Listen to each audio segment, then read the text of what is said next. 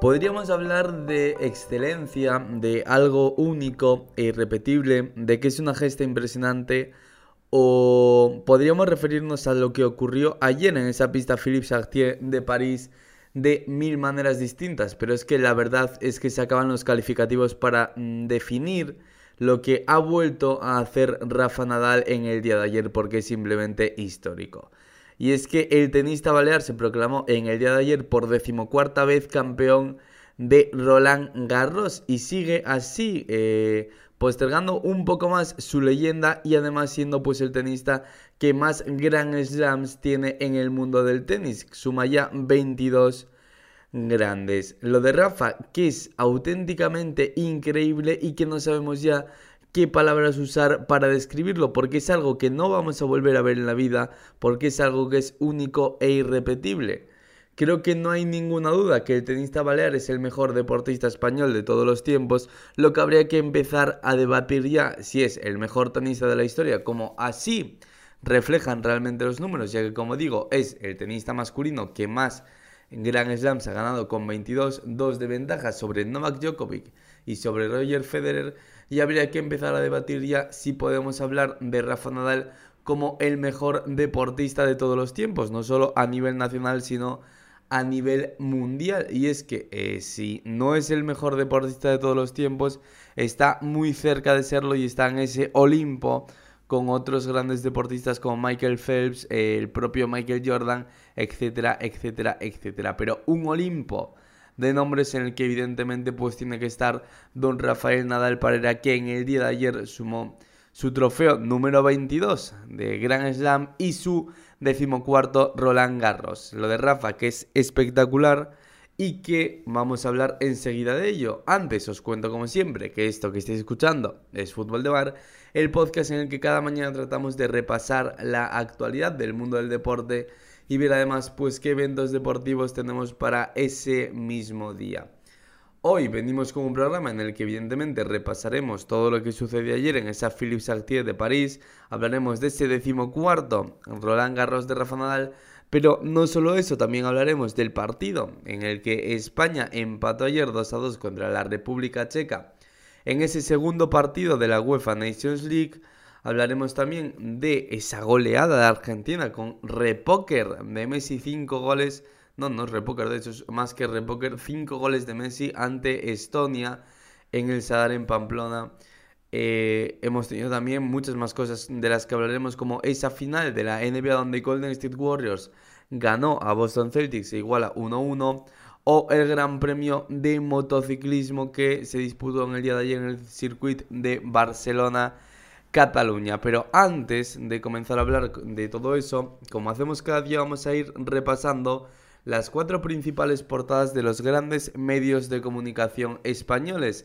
Y empezamos por el diario Marca, cuya portada es evidentemente, como no puede ser de otra manera, para Rafa Nadal. Titula El Marca.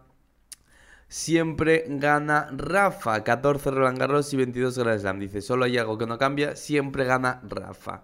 De hecho, aquí nos dice, el marca nos da una lista que os voy a leer completa. Vamos a estar aquí 10 minutos, pero mm, eh, creo que es algo que hay, que hay que ver porque me parece, sinceramente, una de las mejores portadas del diario Marca que, he visto yo nunca. Y de estas que va a pasar, pues luego la historia que va a ser eh, de esas portadas míticas que siempre vamos a tener en nuestra retina, como la de cuando ganamos el Mundial, otros sucesos de ese calibre. Dice Marca, desde 2005 que logró su primer Roland Garros, ha habido dos papas. España ha tenido dos reyes, tres presidentes, 104 ministros y 8 secretarios de Estado para el deporte. Estados Unidos ha visto pasar a 5 presidentes. El diésel costaba 0,78 euros el litro. Hemos padecido una pandemia y, y Reino Unido salió de la Unión Europea. No existía el sistema Android ni el iPhone.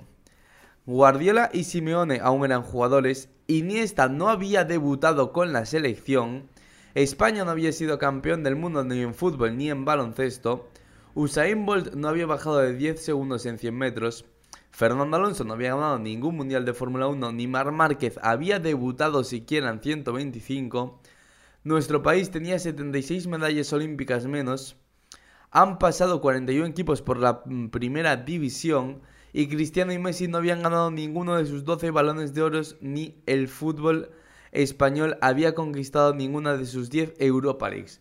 Todo eso pasó en el año 2005, todo eso pasó mejor dicho desde el año 2005 que Rafa Nadal logró su primer Roland Garros. 17 años después ha sucedido todo eso. Rafa Nadal ha ganado 14 Roland Garros y 22 trofeos de Grand Slam. Creo que es el mejor resumen para hablar de la barbaridad que es que Rafa Nadal haya vuelto a ganar en Roland Garros en el día de ayer. Nos vamos ya a repasar la portada del diario, es que evidentemente es para Rafa Nadal, dice el as Rafael 14, el Rey Sol. Nadal conquista su decimocuarto Roland Garros tras batir en la final a Casper Ruud.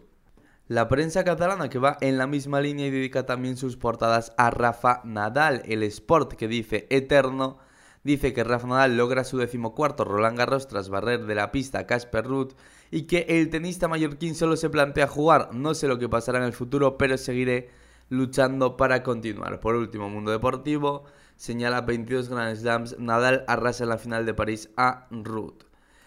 Vamos a repasar todo lo que aconteció en el día de ayer en esa pista, en esa Philippe Chartier de París, donde Rafa Nadal ganó su decimocuarto título de Roland Garros y su vigésimo segundo trofeo de Grand Slam. supera, por tanto a Roger Federer y a Novak Djokovic ya en dos trofeos. Sigue abriendo esa ventaja para ser el tenista que se retire con más trofeos de Grand Slam ganados. En el día de ayer se enfrentaba a Casper Ruth en esa final de Roland Garros en la que se impuso por 6-3, 6-3 y 6-0.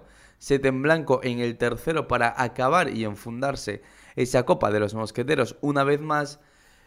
Y el tenista Balear que habló mm, de la cuestión prácticamente más importante del día porque además de saber si iba a ser capaz de ganar su decimocuarto título en Francia, también queríamos saber qué iba a pasar con su carrera, porque Rafa llevaba una semana dejándonos unos mensajes un tanto preocupantes en los que parecía apuntar a que podría abandonar el circuito profesional, a que podía retirarse del mundo del tenis, pero el tenista balear que en el día de ayer afirmó que iba a seguir intentándolo y que iba a seguir haciendo todo lo posible por seguir jugando y por estar el año que viene en esta pista Philippe Sartier, pues buscando lo que sería ya su decimoquinto título de Roland Garros y veremos qué número de Grand Slam sería. Veremos si el tenista Balear puede jugar eh, el torneo de Wimbledon y el Open de Estados Unidos, el US Open, y buscar así ampliar esa ventaja de dos Grand Slams que ahora mismo tiene sobre Djokovic y sobre Roger Federer, ya que ambos tienen 20 y Rafa Nadal es el más laureado con 22. Así que veremos si Rafa puede conquistar algún trofeo más este año o si por el contrario Djokovic o Federer pueden eh, pues acercar, contraer un poquito esa distancia. Bueno, veremos si alguien que no sea esos tres consigue llevarse el título. Las cifras de Rafa en Roland Garros que son absolutamente increíbles, ya no solo el hecho de que haya ganado en 14 ocasiones, es que sobre la tierra de París el español ha disputado 115 partidos que se resumen en 112 victorias, 3 derrotas. Es probablemente que yo recuerde el dominio más abrumador que he visto de cualquier deportista en algo en concreto. Es que es absolutamente increíble. Como decimos, 115 partidos, 112 victorias. Es algo auténticamente inigualable y que yo creo de verdad que nadie va a poder igualar en la historia del tenis. Vamos a dejar ya atrás este capítulo de Rafa Nadal y vamos a hablar de la selección española. Una selección española que en el día de ayer disputaba su segundo partido de la UEFA Nations League de esta temporada y que volvió a tener el mismo resultado que en el primer partido ante Portugal. En el partido ese mm, del que hablamos contra Portugal, España que empató a unos. Y en el día de ayer España que empató a doses lo hizo ante la República Checa. Por tanto, vuelve a sumar un empate en esta segunda jornada de la UEFA Nations League. En un partido en el que la selección española sufrió bastante en defensa. Porque es el gran problema, ya os lo decíamos el otro día, que tenía esta selección de Luis Enrique que domina los partidos, que juega bastante bien, pero que en las áreas mm, sufre bastante, tanto en área contraria le cuesta bastante hacer gol y en área propia sufre muchísimo, muchísimo para no encajar. Y en el día de ayer, pues esto se repitió, no tanto. Eh, cuando atacaban, cuando pisaba área contraria, ya que la selección transformó dos goles, pero sí que a nada que República Checa mm, daba dos pases, el peligro que le generaba a España era terrible. La pareja de centrales formada por Eric García e Íñigo Martínez, que no, no cuajó una gran actuación, lo mismo que los laterales Carvajal y Marcos Alonso, ya que sufrían bastante a la hora de mantener bien la línea, de tirar bien fuera del de juego y apenas eh, con un pase en profundidad de República Checa se quedaban prácticamente en un mano a mano contra Unai Simón. Eso provocó los dos goles de Pesek y Kutsa y provocó también alguna otra ocasión que por suerte para el combinado nacional no acabó en gol fue bastante cuestionado, sobre todo la actuación de Eric García, que en el segundo gol pues comete también un grave error, un jugador que siempre es controvertida su presencia y que en el día de ayer pues eh, tampoco cojó una gran actuación, aunque eso sí luego evitó prácticamente un gol interceptando un remate en área propia. Finalmente España que logró empatar gracias al gol de Íñigo Martínez en el minuto 90, pero como decimos el partido de España deja sensaciones preocupantes, sobre todo por lo que ocurre en nuestra propia área. Ya en la Euro se vio que sufríamos bastante en defensa y este sentimiento pues se sigue prorrogando un partido más. Sobre el encuentro habló Luis Enrique que dijo que era un partido difícil y que ya lo vio venir desde el principio que íbamos a sufrir. Escuchamos al seleccionador nacional. El partido lo he visto complicado desde la primera jugada, que ya nos han generado un córner y no hemos estado cómodos en, la totalidad del partido.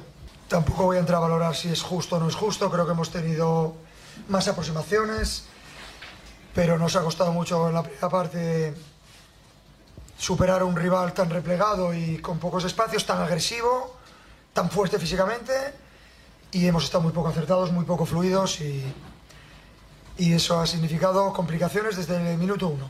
En el mundo del fútbol tuvimos también más acontecimientos destacados en el día de ayer. Aquí en España se jugaba el partido de vuelta entre Eibar y Girona para ver quién eh, jugaba por el ascenso a la primera división del fútbol español. Y el Girona ganó por 0-2 al Eibar. Por tanto, eh, será el equipo que finalmente dispute esa final del playoff de ascenso contra el Tenerife. Así que tendremos partidazos esta semana para ver ¿Cuál es el otro equipo que acompaña en ese ascenso a Primera División? Almería y Valladolid, que subieron con el ascenso directo en la temporada regular.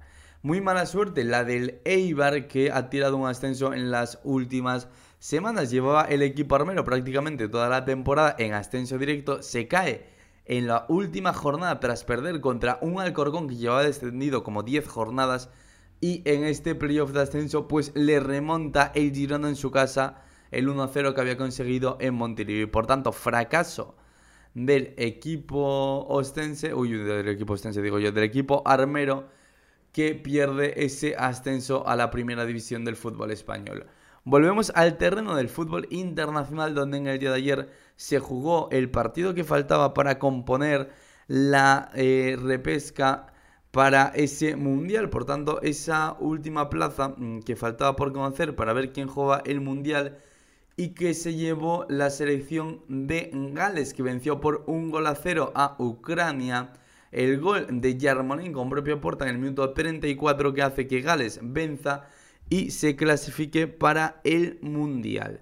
Otro encuentro destacado que tuvimos ayer en fútbol internacional fue la victoria de Argentina por 5 goles a 0 ante Estonia en un partido que se jugó en el estadio de El Sadar en Pamplona, estas cosas random que suceden en el mundo del fútbol, bueno, pues un Argentina-Estonia se jugó en Pamplona y lo ganó Argentina por 5 eh, goles a 0 con 5 goles de Leo Messi, el argentino que hizo un es que bueno, es que no sé cómo se llama, iba a decir un repoker que ya lo dije, ya lo dije al principio, pero no, pero bueno, sí, claro, un repoker. Poker, vaya lío, me acabo de hacer más tonto y ya me lo hice antes, como digo. Póker son cuatro goles, repoker son cinco goles. Por tanto, repoker de Messi contra la selección de Estonia. Que, hombre, aunque es un rival así un pelín asequible, hay que meterlos, ¿eh?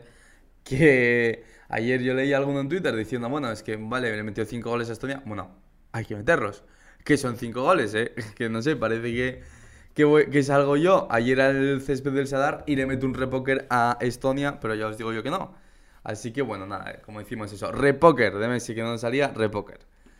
Eh, bueno, eh, cerramos el capítulo fútbol y vamos a hablar de noticia más triste de las que nos cuesta contar y es que en el día de ayer en baloncesto saltaba la noticia a primera hora de la tarde cuando el Real Madrid eh, anunciaba mediante un comunicado que su entrenador de la, de la sección de baloncesto, es decir, Pablo Lasso, sufría un infarto de miocardo. Eh, ha sido sometido a un cateterismo y su estado de salud eh, es estable dentro bueno, de la gravedad que sufrió un infarto, un infarto de miocardio, su estado de salud que es estable y en principio no corre peligro, se está pendiente de la evolución del eh, técnico madrileño, así que esperemos que no vaya a mayores y que todo lo que tengamos que contar a partir de ahora sean noticias buenas dentro de la situación tan mala que es contar que ha sufrido un infarto de miocardio, que todo y todas las evoluciones vayan siendo positivas y que pronto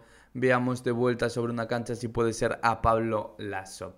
En baloncesto, en el día de ayer también hemos tenido partido de las finales de la NBA entre Golden State Warriors y Boston Celtics. Era el segundo partido de la serie y se zanja con victoria para Golden State Warriors por 1, eh, uy, por 1 digo yo, por 107 a 88. Vaya como estoy hoy, eh. Lo que pone la serie empatada a 1.